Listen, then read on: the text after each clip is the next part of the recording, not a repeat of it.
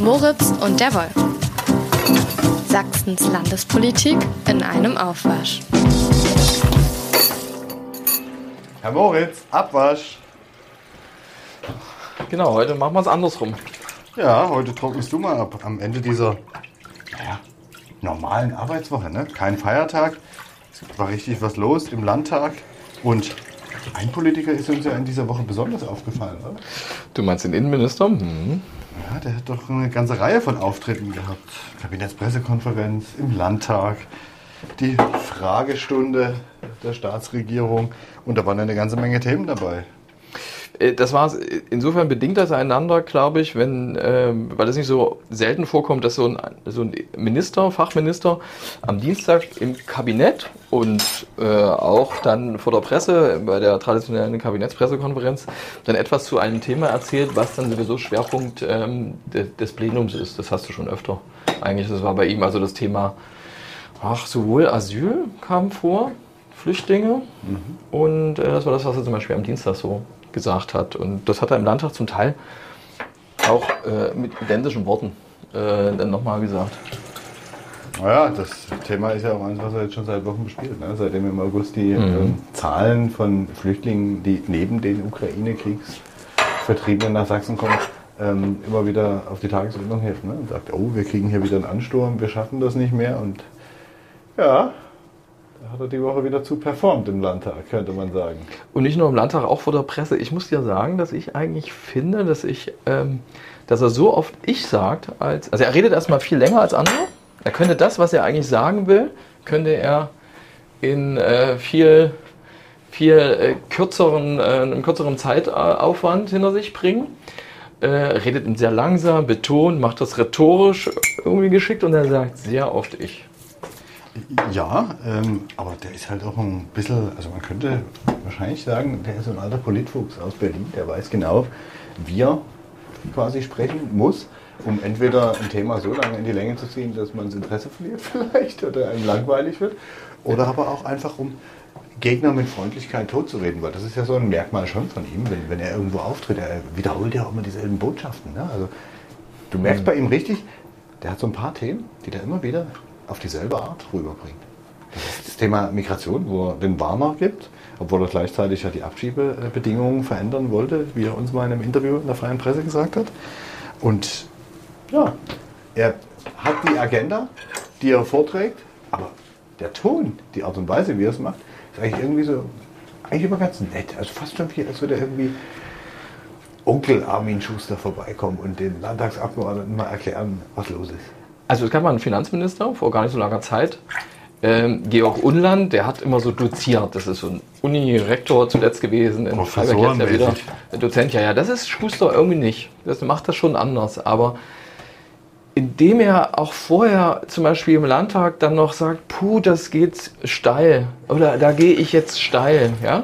Das einleitet. Das ging da um Asyl, dass Deutschland das... Äh, humanste Land, weil Asylpolitik sei, ja, dann, äh, oh, dann äh, ich, ich, weiß nicht, äh, es ist jetzt nicht so, dass jeder Politiker unbedingt dieses Ich so sehr nach vorne treten muss. Und weil es auch in Momenten sagt, wo, wo jetzt er ja nicht, wir sind ja nicht mehr in einer Monarchie, er alleine gar keine Kompetenzen hat, ja. Also das jetzt nicht bei dem Ich gehe steil, klar, wenn er findet, dass er steil geht, dann muss er schon Ich sagen, aber bei anderen Sachen, ich mache das und das, ich werde das und das machen, ich, ähm, das müsste man mal zählen. Aber wir können ja nicht schon wieder was zählen. Das, könnte man tatsächlich mal zählen. Aber vielleicht hat das auch damit zu tun, dass er mal äh, Bundestagsabgeordneter war und da ja immer, er hat ja dreimal, betont er auch immer wieder, äh, witzigerweise gehört zu den drei, vier Geschichten, die er an jeder Stelle erzählt, dass er ja dreimal einen äh, umkämpften Bundestagswahlkreis äh, gewonnen hat. In Südbaden, wenn ich das richtig in Erinnerung habe. Und darauf ist er mächtig stolz. Und da muss er ja auch im Wahlkampf muss er immer sagen, ich ich kümmere mich als Abgeordneter, ich mache das, ich mache das. Na, wenn du findest. Das ist ja eine politische Strategie, das ist ja eine Werbestrategie zu sagen, ich, ich. Ja, Weil sagt, je mehr der das macht, mhm. ne, desto mehr verbinden dann die Leute, wenn was passiert, wenn sich was bewegt, das tatsächlich auch mit ihm, weil es hat der Innenminister gesagt, dass er selber macht.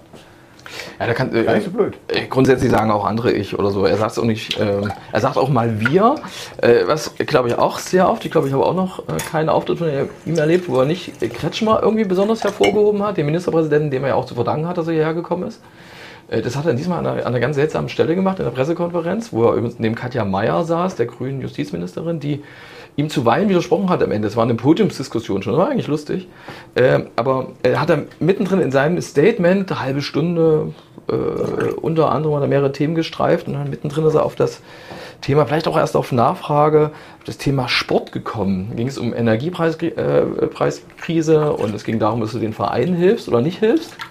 Und ja. Äh, das ja bei der MPK, bei der Ministerpräsidentenkonferenz äh, davor nicht so viel rausgekommen, sondern Kretschmer hätte sich unermüdlich eingesetzt und hat er es sogar geschafft. Was hat er geschafft? Äh, eine Protokollnotiz. Eine Protokollnotiz von Hessen und Sachsen. Da kommt dann vor die Feststellung, dass, dass man nicht... Große Errungenschaft, große Errungenschaft. Er hat es so getan, als ob das sonst was ist. Also eine Protokollnotiz, dafür brauchst du ehrlich gesagt da brauchst du eigentlich nichts außer dich selbst, weil du als Ministerpräsident dich da hinstellen kannst und kannst eine Protokollnotiz abgeben. Da braucht kein anderer zustimmen. Und das kann man machen. Das hat man mit Hessen gemacht und das Quasi ist jetzt sowas nicht wie so. das abweichende Votum bei einem Gerichtssenat Ja, ja. oder Und- sowas. Und das alleine bringt es ja irgendwie nicht. Das ist die, eine Protokollnotiz, Ja, aber sagt er nur, ich habe was dagegen und äh, ja, ja. das gebe ich hiermit zu Protokoll. Es war die Feststellung, dass halt zu wenig gemacht worden ist. Tatsächlich macht man bei den Sportvereinen was oder will auch mehr machen. Die Details werden ja irgendwie noch besprochen. Inwiefern machen äh, der Entlastung? Mm, Ja, genau, das für die auch, dass du die Vereine nicht, nicht vergisst oder so. Da, da gab es so ein, ähm, darauf haben, haben die Vereine, glaube ich, selbst hingewiesen und auch ähm, Sachsens Landespolitik ist das immer mal thematisiert worden. Und Details dazu ähm, müssen ja immer noch ausgearbeitet werden.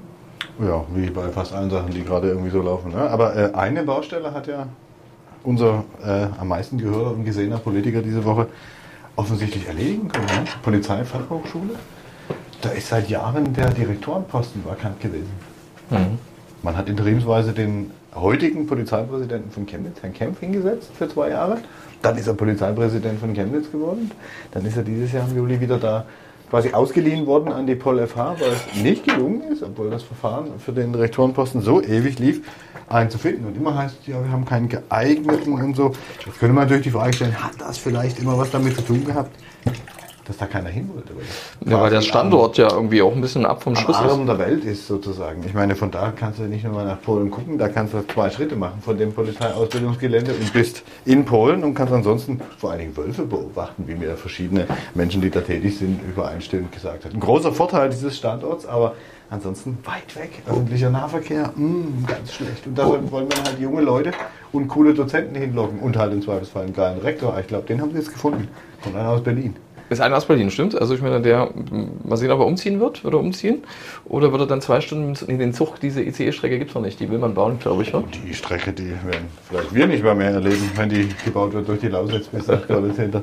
Nee, aber ähm, also ich glaube, äh, der, der jetzt gefunden wurde, da gibt es auch gar keinen Streit mehr. Vorher haben die sich ja immer gestritten. Und in der Hochschule wollte ja keiner Wöllers Überlegungen folgen. Der wollte ja mal Herrn Strobel, Hans Strobel, ehemaliger und inzwischen längst pensionierter Generalstaatsanwalt, als Direktor einsetzen dieser Hochschule, die gleichzeitig eine totale Reform in die Moderne hinlegen soll. Stelle ich mir ein bisschen schwierig vor. Also nichts gegen ältere, erfahrene ähm, Ja, Leute. wollte ich gerade fragen. Ich meine, das ein waren- Generalstaatsanwalt, der schon pensioniert ist, der quasi schon seine Rente genießt, den jetzt da hinzusetzen und eine Digitalisierung in der Polizeihochschule zu machen, halte ich für ein bisschen, ohne jetzt altersdiskriminierend sein zu wollen, Bist für ein bisschen gewagt. Und der ist es auch nicht geworden. Ne? Schuster hat ja gesagt, als er das Amt übernommen hat, er wird einige Entscheidungen von Wöller auch rückgängig machen oder gar nicht weiter verfolgen. Und im Grunde hat er es getan. Und ich glaube, warum er den so gut findet, den auch die Hochschule gut findet, also der Hochschulsenat hat ja einstimmig, nach dem, was man so gehört hat, für den Bewerber Nummer 1, Herrn Kuhlmeier aus Berlin, äh, votiert. Und ich glaube, Schuster mag den, weil der nämlich einen ähnlichen Lebenslauf hat. Der, Okay, der, Kuhl, erzähl. der Kuhlmeier war selber Polizist. Schuster war ja Bundespolizist eine ganze Weile. Damals noch Bundesgrenzschutz, als er angefangen hat. Den Begriff kennt man heute gar nicht mehr. Und äh, der Kuhlmeier, der Professor, der jetzt Chef der Hochschule werden soll und uns das auch schon bestätigt hat und erzählt hat, äh, wie er sich darauf freut auf den neuen Job, der war Landespolizist damals in West-Berlin. Bereitschaftspolizist, geschlossene Einheiten. Also der hat, glaube ich, sieben oder acht Jahre auf der Straße äh, gestanden und Demonstrationsgeschehen und Fußball erlebt. Und ich glaube, das könnte einer der Gründe sein, warum Schuster den auch gut fand, weil der eben die polizeipraktische Erfahrung mitbringt, wie auch er selbst. Ne? Und man kennt ja diese These, dass bestimmte Netzwerke sich immer selbst reproduzieren, indem sie ähnliche Männer meistens einstellen. Ja, und nicht unbedingt Frauen. Die Diskussion erleben wir an anderer Stelle. Und das könnte hier auch eine kleine Rolle gespielt haben. Bin ich mir ziemlich sicher. Äh, ja, klar, er hat das, äh, mag sein, er ist nicht alleine derjenige, der es bestimmt hat. Das ist ja das, was man äh, gerne mal vergisst bei solchen, äh, solchen Sachen. Ich glaube, ja, dass er. Am Ende trifft er die Entscheidung, wer wird es jetzt, ne? Hm. Also ja. da gab es kurzzeitig schon Sorgen bei manchen von den Mitarbeitern da hinten in der Hochschule, dass äh, Herr Schuster sich vielleicht über das Votum des Hochschulsenats hinwegsetzt, aber danach sieht es überhaupt nicht aus. Also hätte nach allem, was man weiß, ist das auch bei Schuster der absolute Wunschkandidat. Hätte er das, hätte er, äh, könnte er das? Äh, könnte er quasi sich über dieses Votum hinwegsetzen und sagen, ich will jemand anders? Ja? Ist das sein, Theoretisch sein ja. Ich meine, die haben eine Rangfolge erreicht, die Bewerber. Ne? Es gibt den äh, quasi Spitzenkandidaten und dann mhm. gibt es noch äh, zwei weitere. Das eine war, glaube ich, eine Professorin äh, von der Polizeihochschule Baden-Württemberg und das andere interessanterweise ein Referatsleiter aus dem Umweltministerium. Vielleicht, also Energie und Umwelt Günther. Und was man so weiß ist, der war schon mal im SMI, auch auf einer nicht ganz kleinen Funktion. Äh, und möglicherweise wollte der von seinem neuen grünen Chef weg. Weiß man eigentlich. Das kann sein, auch wenn du das jetzt schon so. Der ist Platz 3 geworden. So wenn du das jetzt schon so sagst, äh, kann man das eigentlich rauskriegen, wer das ist. Also namentlich. Ja, ja aber das, den Namen würden wir natürlich aus persönlichkeitsrechtlichen Gründen nicht. Ja, aber es lässt sich ja schon leicht. Lässt natürlich äh, geheim sind. Ne? Also Datenschutz, Datenschutz, Datenschutz. Aber wir wissen es, wer es ist, klar. Das lässt sich ja dann rausgehen. Ja, aber diese, diese Bewerberin aus Baden-Württemberg zum Beispiel zeigte dann, okay, das ist dann nicht wirklich ähm, ein Grund jetzt, dass das so Rodenburg ist das. Also relativ, relativ nah an der polnisch, polnischen Grenze, richtig? Der Ganz Standort. Nah, direkt. Direkt, direkt dran. Direkt, direkt. Also ich glaube, da, da passt keine 100 Meter Sprintstrecke mehr zwischen die Grenze des Polizeigeländes und der sächsischen Außengrenze nach Osten sozusagen. Ich, ich, muss, ich muss gestehen, dass ich ähm, noch nie in Rotenburg war. Warst du schon mal an dieser Hochschule? Also an der Hochschule noch nicht. Äh, ich bin aber immer mal vorbeigefahren und in Rotenburg ähm, ist mir vor allen Dingen der Gasthof Deutscher Reich in Erinnerung geblieben, der mal so ein Neonazi-Treffpunkt war. Viel, viel mehr hat Rotenburg, wenn wir ehrlich sind, auch nicht zu bieten. Ich glaube, es gibt noch eine Tankstelle, aber ich bin mir nicht ganz sicher. Ich, ich war ja vor ein paar Tagen, war ich in Ostsachsen unterwegs, in Löbau. Das ist ein bisschen weiter weg. Da war der linke Parteitag, über den wir uns ja beim letzten Wochenabwasch auch unterhalten haben. Mhm. Oh, apropos, wir müssen ja nochmal unsere Zählung vergleichen. Wir hatten ja beim letzten Podcast gesagt, naja, äh, Diskussion und Streit über Abwesende, rosa Elefanten, die bei Parteitagen im Raum stehen, bei deinem Parteitag, also nicht deinem, aber dem der Linken in Löber war es ja der Name Wagenknecht, hm. der da immer dreut. Und äh, im Fall der CDU wäre es Herr Wanderwitz gewesen. Der gar keine Rolle gespielt hat, stimmt? Gar keine. Der Name ist nicht einmal öffentlich gefallen. Also allenfalls mal angedeutet in einem Hintergrundgespräch am Rande, aber offiziell hat auf diesem Parteitag von der Bühne niemand den Namen Wanderwitz in den Mund genommen. Der war ja selber auch nicht da. Dann hat Sarah, dann hat Sarah Wagner gewonnen. Die war zwar auch nicht in Löbau bei den Linken. Und der Zeitpunkt, wann ihr Name fiel, das Spiel, der ist nämlich einmal gefallen. Vielleicht ist er auch öfter gefallen. Man ist bei bestimmten Sachen im. Es gibt ein Finter-Plenum, wo also ähm, Pressevertreter, also wo, wo es aber nicht, wo nicht Presse ausgeschlossen war per se, sondern wo äh, Männer äh, oh. äh, aus, äh, jetzt nicht hingekonnt hätten. Äh, das ist so ein extra Plenum gewesen. Da könnte jetzt theoretisch auch der Name von Sarah Wagenknecht gefallen sein, das weiß ich nicht. Da hatte ich keinen Zugang zu. Aber das war dann nicht richtig öffentlich, oder? Das war nicht. Waren da alle dabei? Nee, oder? Das nee, nee. Irgendwas ja, es waren auch nicht. Äh, hätte ja quasi vielleicht die Hälfte der Delegierten ja überhaupt äh, hingekonnt. Ich glaube, das war schon ein kleiner Rahmen. Es waren auch auffällig bei der Link, muss man sagen. Das ist zu Wahlparteitagen anders. Das sind 200 Delegierte und da hast du eine, äh, auch immer bei den Abstimmungen, so knapp über 100, die sich insgesamt beteiligt haben. Also es war noch bemerkenswert, wie ich finde, viele Delegierte gar nicht da bei der Linken und sowas. Aber grundsätzlich. Erinnert einer an die Wahlbeteiligung, oder? Weiß ich, äh, ja, aber eigentlich, naja, es ist so, vielleicht sprach das auch ein bisschen dafür, die Partei hat eine Krise, äh, da ist jetzt eine schwierige Lage. Ähm, und äh, was ich aber eigentlich sagen wollte, war dieser Zeitpunkt, als dieser Name Wagenknecht fiel, von dem ehemaligen Landesschatzmeister aus Bautzen, den kann man schon deshalb jetzt nicht irgendwie für irgendwas nehmen. Nach zweieinhalb Stunden war das, glaube ich. Ähm, weil das im, in der Generaldebatte wurde es per Losverfahren entschieden, wann, wann, du dran bist. Und wenn der jetzt der Erste gewesen wäre, wäre es halt eher gewesen, ja? Ah, ja, klar. Es war nach dem Schirdewan, den ich gesprochen habe, Martin Schirdewan, der Bundesvorsitzende der Linken, der dort einen Auftritt hingelegt hat und ja, ganz solide gesprochen hat. Ich meine, das war schon äh, auch ein ähm, hoher Besuch. Ähm, Bundesvorsitzender immerhin, ja, ne? Genau. Und äh, war jetzt, äh, guck mal, der ist eben im Mai oder Juni, ich glaube im Juni ist er gewählt worden in Erfurt, das ist ja noch gar nicht so lange hin. Das gehört ja dann auch bei anderen Parteien äh, immer zum guten Ton. Du hattest auch bei der CDU ja auch einen, einen Gast oder zwei. Ja, da war es kein. Bundesvorsitzender, aber ein anderer Ministerpräsident, äh, Herr Wüst. Mhm. Ähm, vor noch nicht allzu langer Zeit ist Ministerpräsident Kretschmer gern mit Herrn Laschet, hat den sich schon kaum einer mehr erinnert, aufgetreten. Jetzt ist es der Nachfolger Wüst, aber der hat eine eher überschaubare Rede gehalten. Also die Begeisterungsfähigkeit für die Delegierten des CDU-Parteitags, die hat sich echt in Grenzen Ist das nicht trotzdem so ein Shootingstar? Ich meine, wenn du NRW gewinnst, äh, nach ähm, nachdem du eigentlich relativ frisch im Amt bist und sowas, ist es schon nicht ohne. Und vom Alter her hat es auch ein böse sein. Ähnlich alt, glaube ich. Ne? Auch Herr Laschet äh, hat ja in NRW schon mal Wahlkampf gemacht. Ähm, aber NRW ist anders als Sachsen. Also ich glaube, die brauchen nicht so die ganz kantigen Typen, sondern mhm. da zieht, glaube ich, auch aufgrund der deutlich vielschichtigeren Bevölkerung. Ja, ähm, er zieht wahrscheinlich eher so ein Schwiegermutter-Typ, der einen auf, wir vereinen alle macht, der jetzt nicht so die ganz krassen Dinger raushaut, wie vielleicht manche äh, konservative Politiker in Sachsen, damit er auch noch den letzten im Erzgebirge erreicht, der sehr konservativ ist. Das brauchst du, glaube ich, in NRW nicht. Da ist die CDU auch eine andere. Das ist schon ganz spannend. Ne? Also eine CDU NRW und eine CDU Sachsen, da würde man sich schwer tun, womöglich das wirklich zu vergleichen. Ne? Beginnt schon bei so Fragen, wie steht man zum Ukraine-Krieg? Energieversorgung. Oh, eines deiner äh, Lieblingsthemen. Ähm, vielleicht. Ja. Das, das, ich möchte eine warme Wohnung. N NRW, NRW ist äh, doch jahrzehntelang äh, ähm, SPD regiert gewesen, was du natürlich jetzt hier in Sachsen zum Beispiel nicht hast. Und mit Herrn Rüttgers, der auch starke Sprüche gemacht hat seinerzeit. Wir erinnern uns an Kinderstadt. Ja, da hast du wieder so, ne? nach Hannelore Kraft, glaube ich. Aber ähm, das hast du in Sachsen natürlich nicht. Da hast du 32 Jahre CDU-Ministerpräsidenten. Ne? Ja.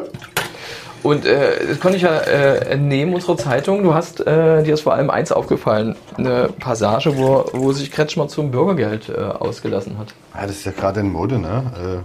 Äh, An dem Wochenende war es in Mode. War das ist es ist immer noch ein bisschen in Mode, ne? Ist klar, ich meine, im Bund ist die hm. CDU jetzt äh, Opposition, da müssen sie Hast natürlich dagegenhalten, äh, gegen die Pläne der äh, Ampelregierung, das, das ist vollkommen klar. Aber ich finde, wenn sie dann schon äh, so ein Ding raushauen, sollten sie es auch vielleicht das Beispiel dann nehmen was auch trägt beim Bürgergeld. Ne? Und Kretschmann hat sich ja hingestellt und sinngemäß behauptet, ähm, jemand, der alleinstehend ist, er hat Alleinverdiener gesagt, das würde eigentlich insinuieren, irgendwie eine Familie, äh, mhm. wo noch einer Geld verdient, aber er hat dann ein Beispiel benutzt, was äh, die CSU, Markus Söder und die AfD auch schon benutzt haben.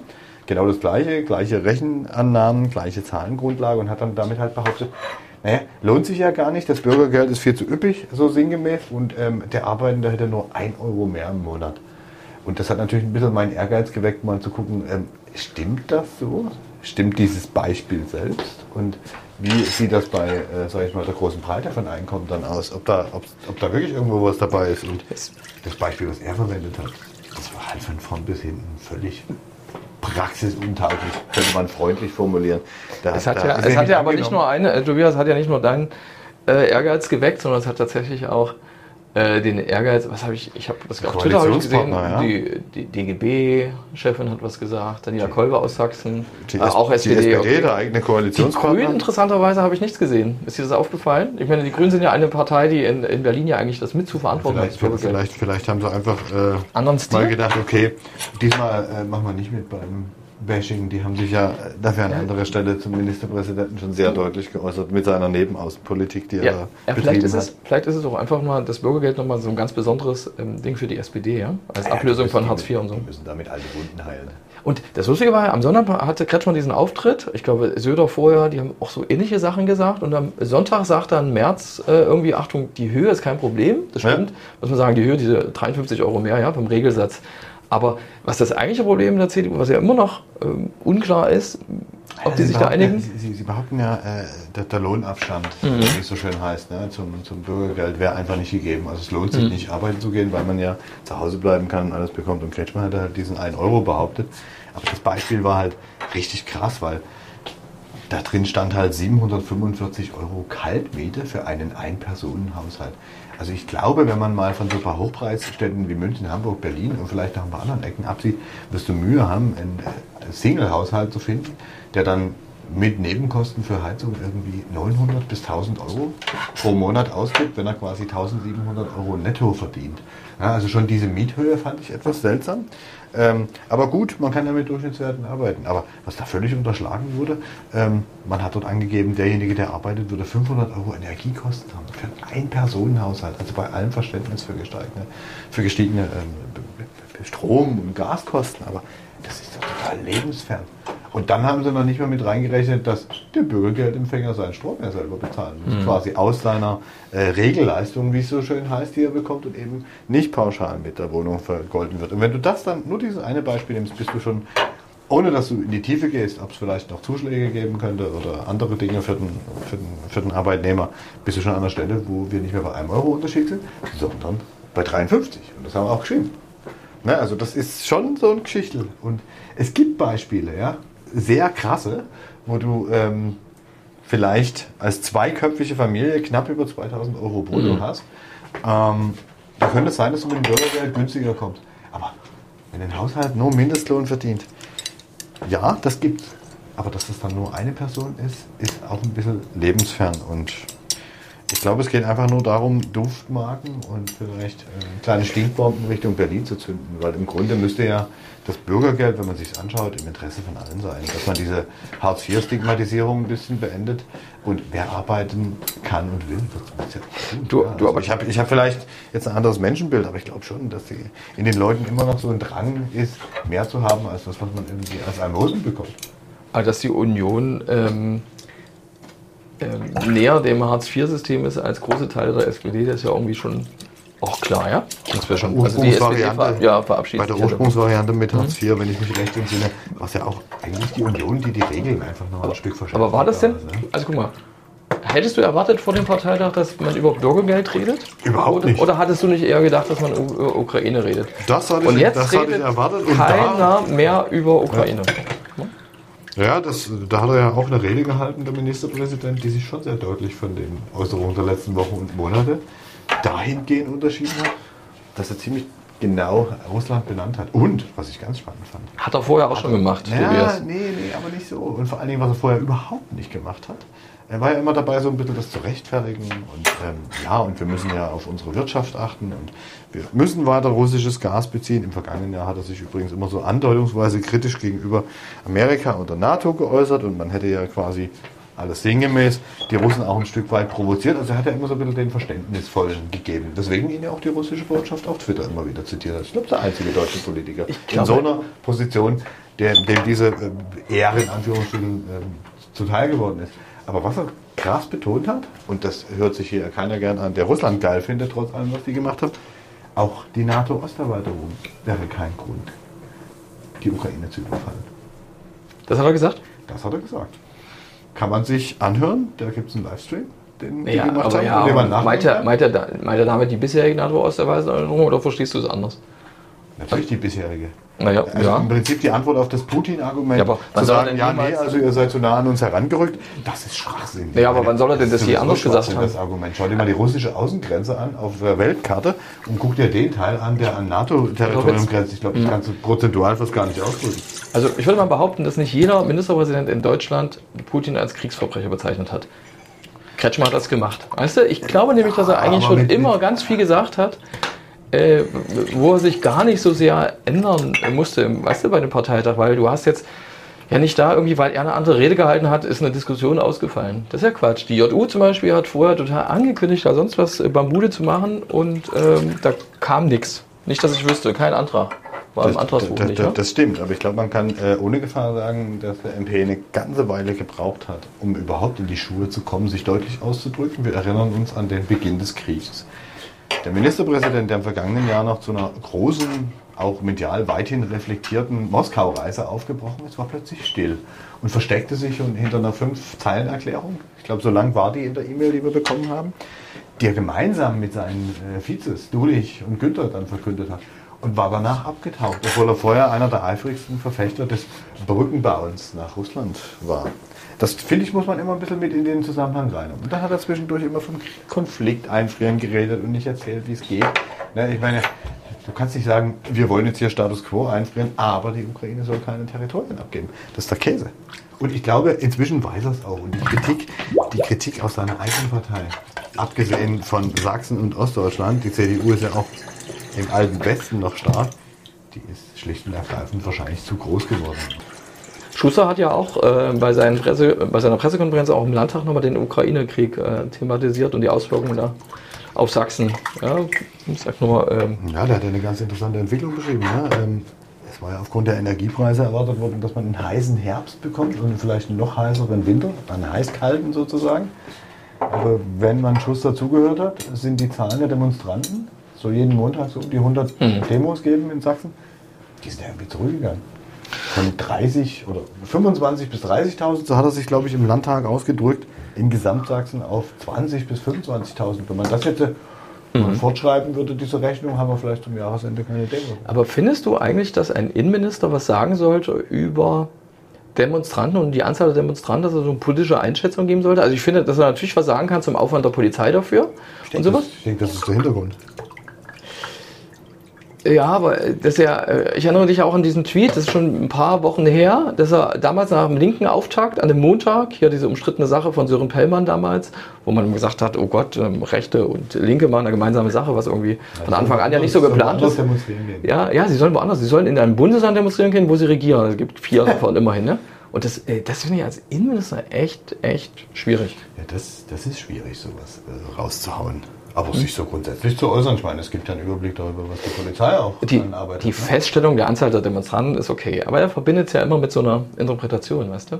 Oh, es gibt keinen Wut. Hat er nicht als einziger gemacht, hat Georg Mayer auch gemacht. Hat das eigentlich dafür benutzt, um hm. quasi deutlich zu machen, dass das, was, wovon hm. er, wie er sagt, schon immer ausgegangen ist, dass es keinen Wutherbst gibt, sondern dass sich das alles irgendwie rüttelt. Naja, und wenn man sich jetzt anguckt, der Energiepreisbremsen, Gaspreisbremse, äh, Strombremse, das wird, sag ich mal, den Unmut auch ein bisschen runterkühlen. Wir müssen zwar alle mehr zahlen, aber nicht so viel, wie man vielleicht mal erwartet hat. Du, da, ja, da ein paar Sachen aber immer noch unklar sind bei diesen Bremsen. Ja? Könnte es auch sein, dass danach trotzdem wieder Leute unzufrieden sind. Oder manche, die immer unzufrieden sind, die sich auch Ich glaube, glaub, es wird immer jemanden geben, der unzufrieden ist. Und es wird vor allen Dingen immer auch jemanden geben, der bestimmte Themen instrumentalisiert. Aber stachelst du nicht eigentlich durch so eine Aussage, hey, sind ja weniger, ist gar kein Gutherbst, kein heißer Herbst, hat beides, glaube ich, gesagt, zumindest bei dieser Pressekonferenz, stachelst du damit nicht Leute auch erst an? Also interessanterweise. Weiß ich, weiß ich nicht. Die haben doch wohl ganz anders angestachelt. Ob, ob die wirklich die Aussagen des Ministers zur Kenntnis nehmen in ihren Telegram-Kanälen, das glaube ich nicht. Aber das war auch lustig. In Telegram können sie mobilisieren, aber nicht auf der Straße, hat er gesagt. Ja, das finde ich ein bisschen, das finde ich vorsichtig ausgedrückt ein bisschen schwierig, die Aussage, weil. Äh, jetzt kritisierst du, jetzt ja, kritisierst du Schuster. Wir halten fest, du kritisierst Schuster. Ja, ich kritisiere Schuster natürlich an den Stellen, wo es ihn zu kritisieren gibt. Und er weckt ja so ein bisschen den Eindruck, als könnten die nur auf Telegram ein bisschen rumpöbeln und die Leute, die dann auf der Straße stehen, äh, die haben damit nichts zu tun. Aber ich habe hab mir auch schon ein paar Demos angeguckt. Da sind die Freien Sachsen schon relativ präsent und die werden noch nicht weggeschickt. Die sind also mittendrin. Das heißt, sie werden zumindest geduldet von, von, einem, von einem großen Teil der Demonstranten. Selbst bei einer Demo, wo der MP war, in Grimma, da waren die Fahnen mittendrin. Ein paar Wochen her jetzt schon, Ja, ja, da wurde auch keiner weggeschickt. Also das, das finde ich ein bisschen schwierig oder naja, also ich glaube, die Aussagekraft ist einfach nicht gegeben. Das Nur weil die Demonstrantenzahlen jetzt ein bisschen runtergehen, zu sagen, na, die Extremisten haben ja keine Möglichkeiten. Wer hat denn die Massen auf die Straße gebracht? Das sind die. Die veröffentlichen jeden Tag quasi die Orte in Sachsen, wo demonstriert wird am Montag, mit Uhrzeit und Adresse. Also klar sind es vor allen Dingen die, die mobilisieren. Das finde ich, muss man schon klar und deutlich machen. Es ja. gab die ein oder andere Unternehmerdemo, Sowas hat es man Annaberg. Gibt, vergiss nicht die Linke. Vergiss nicht die Linke. Die Linke. Und das waren die Linke nicht allein. Die hat es auch mit anderen Leuten immer versucht zusammen zu machen. die Demos, die hier auf dem ja. Dörfern stattfinden. 100 Demos in Sachsen, jeden Montag. Das ist ja nicht mhm. nur Leipzig, Chemnitz, Dresden und vielleicht Plauen, sondern da sind die kleinsten Käfer dabei. Und dort, wer mobilisiert dort? Wer weiß, dass es dort diese Demos gibt in diesen kleinen Käffern. Die stehen alle in dieser Freie Sachsen-Übersicht, die die auf Telegram verbreiten. Also ich würde mir nicht zu eigen machen, was der Herr Minister da gesagt hat, dass die auf der Straße nicht mobilisieren können, weil das ist Quatsch. Und du glaubst aber, glaubst du, dass der Wutherbst vorbei ist? Ich bin mir nicht sicher, aber ich denke, das Potenzial, dass die Leute so richtig wütend werden, ähm, ist nicht mehr gegeben durch die Preisbremsen. Dass es ihnen vielleicht gar nicht gegeben hat. Durch die Preisbremsen glaubst du wirklich, dass das so ist? Ich, glaube, ich glaube äh, das ist jetzt hart vielleicht äh, mhm. zu sagen, aber ich denke, dem Menschen tut es, wenn er nicht gerade Kriegserfahrung macht, immer an einer Stelle besonders weh, das ist die Brieftasche. Und wenn er jetzt die zehnfachen äh, Strom, Sprit, Gaspreise zahlen muss, ist er wütend und mhm. möchte, dass das nicht so ist. Und wenn dieses Phänomen aber dann vielleicht doch nicht so heftig ausfällt, sondern irgendwie noch leistbar ist und vielleicht der Urlaub nächstes Jahr doch noch abspringt für die Familie, dann glaube ich nicht, dass man auf die Straße geht und hier zum Sturz der Regierung aufruft. Ich meine, man muss sich auch klar machen, was auf den Demos so erzählt wird und auf Plakaten zu lesen ist. Auch deswegen würde ich mir diese These des Ministers nicht zu eigen machen. Er hat, er hat auch darauf hingewiesen, dass er irgendwie aus seiner Sicht verstärkt, wenn ich ihn richtig verstanden habe, die Leute auf Demonstrationen sich tatsächlich mehr distanzieren von, was weiß ich, von einem Transparent oder von Europa. Ich frage mich, wo er das her hat, ob er das selber beobachtet hat, ob er glaubt, dass das so ist oder ob er das bei den 100 Demos äh, überprüft hat. Also die Demos, wo ich es gesehen habe, da hat keine Distanzierung stattgefunden. Mhm. Naja, okay. Äh, wir können natürlich auch nicht überall sein, ne? bei allen Demos. Gott sei Dank. So ist es. Ja. Ist zu Ende, so. würde ich jetzt sagen, machen. Die letzte Tasse. Mhm. Gib mal her. Dann würde ich mal sagen, bis zum nächsten Abwasch. Bis zum nächsten Abwasch, Herr Wolf. Herr Moritz.